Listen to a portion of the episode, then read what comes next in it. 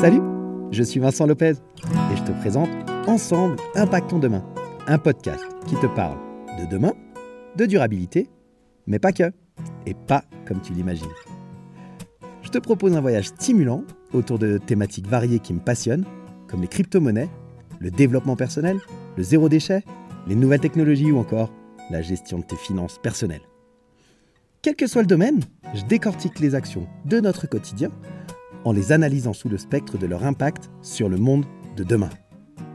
Comment tes choix, tes décisions, influencent notre futur, celui de nos enfants et aussi celui de la planète?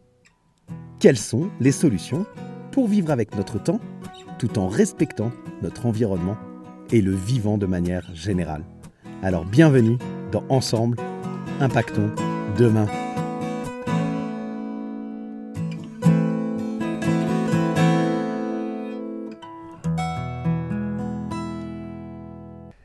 Salut la communauté des curieux intelligents, comment ça va ce matin? Super content de te retrouver pour l'épisode 36 de Ensemble Impactons Demain.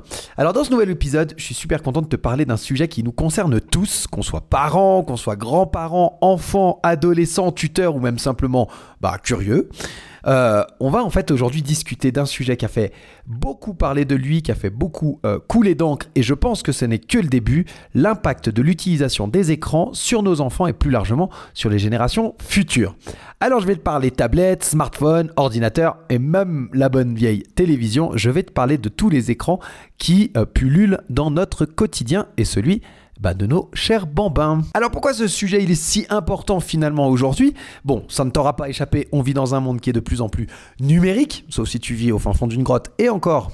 tu as sans doute un petit smartphone dans ta poche. Et donc, en fait, les écrans, ils font partie intégrante de notre quotidien. Mais qu'en est-il de nos enfants? Quel impact cette exposition constante euh, peut-elle avoir sur le, sur le développement, sur leur bien-être, sur euh, leur avenir? Moi, je fais partie de la génération génération 80. Tu vois, j'ai grandi avec le club Dorothée, avec euh, la télé allumée quasiment euh, non-stop à la maison. Euh, j'avais même une télé dans ma chambre assez jeune, je sais pas, 8, 9, 10 ans, j'avais une télé dans la chambre.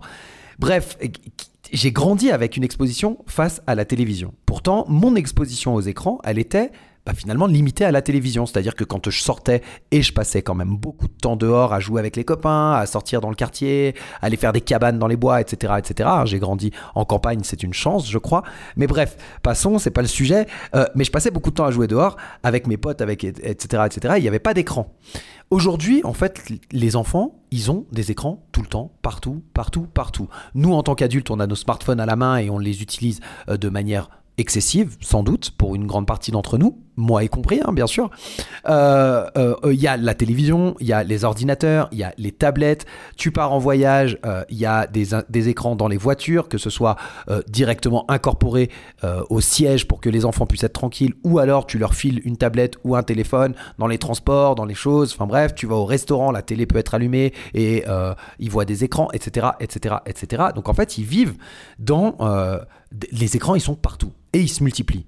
Et donc quelles sont les conséquences finalement déjà connues de cette omniprésence pour, euh, pour les générations futures? C'est de ça dont je vais te parler aujourd'hui. Voilà, une introduction un petit peu longue pour un épisode qui va l'être tout autant, je pense. Euh, je vais voir si je le laisse en une seule prise ou si je le découpe et que j'en fais deux épisodes parce que j'ai beaucoup beaucoup de choses à dire sur ce sujet qui me passionne, qui m'interroge beaucoup. J'ai deux enfants, je me questionne sur qu'est-ce que je vais faire, qu'est-ce que, comment je gère les, les écrans avec eux, est-ce qu'on leur donne accès facilement ou pas, etc., etc. Et donc je vais m'appuyer aujourd'hui sur des études scientifiques, des experts et surtout, je vais aussi te donner ben, des conseils pratiques pour naviguer en fait dans cette jungle numérique, parce que le but c'est pas du tout de, diaboliser les écrans et de dire non c'est mal, il faut pas, etc. L'objectif c'est aussi que qu'on puisse ben, les utiliser à bon escient, mais en connaissant euh, en tout état de cause, eh les impacts possibles, probables ou avérés euh, de cette utilisation qui peut être excessive parfois. Donc que tu sois pour ou contre l'utilisation des écrans, il n'y a pas de problème. Cet épisode, il a pour but de t'informer et de t'aider à prendre des décisions éclairées. Alors c'est parti. Euh, quoi que tu sois en train de faire, installe-toi. C'est parti pour un épisode qui, je te promets, va être riche en informations et en découvertes. Ça, tu peux en être sûr. Alors quels sont d'abord euh, les effets de cette exposition prolongée euh, aux écrans sur la santé d'abord physique et mentale de nos enfants? Des, jeunes générations de manière générale. Donc dans cette partie, en fait, je me suis basé principalement sur deux études. Une étude de l'OMS et un article de Mayo Clinic, qui est une organisation à but non lucratif, qui est considérée comme l'une des meilleures et des plus prestigieuses institutions médicales au monde. Donc les deux liens, je te les mets dans la description de l'épisode comme d'habitude, et ils mettent en lumière bah, les conséquences potentielles de l'utilisation excessive des écrans. Donc selon l'Organisation mondiale de la santé, les enfants de moins de 5 ans, ils devraient passer moins de temps assis devant les écrans et avoir plus de temps pour des jeux actifs pour grandir en bonne santé. Ça paraît assez évident comme ça, mais je t'assure, reste à l'écoute quand tu vas entendre les chiffres, tu verras que c'est pas évident pour tout le monde. Actuellement, on a plus de 23% des adultes et 80%, 80% pardon, des adolescents qui ne sont pas suffisamment actifs physiquement. Et actifs physiquement, il faut savoir aussi que, par exemple, la sédentarité, tu vois, en faisant des recherches euh, sur, sur cet épisode, il faut savoir que tu peux aller courir une heure tous les jours. C'est pas pour autant que tu n'es pas sédentaire. Si tu passes 8 heures assis euh, sur ton, ton siège, euh, devant ton bureau, devant ton ordinateur, eh ben tu es sédentaire. Même si derrière tu vas faire une heure d'activité physique, euh, c'est pas suffisant.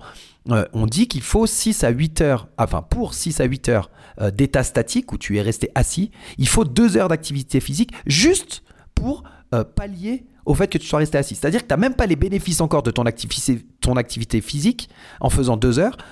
Ça élimine simplement le fait que tu aies été sédentaire. Et ensuite seulement, tu commences à en avoir les bénéfices. Ça, c'était une des découvertes de cet épisode que vraiment j'ai halluciné. Je me suis dit, bon, ok, il va falloir être beaucoup plus actif que ça. Enfin bon, passons.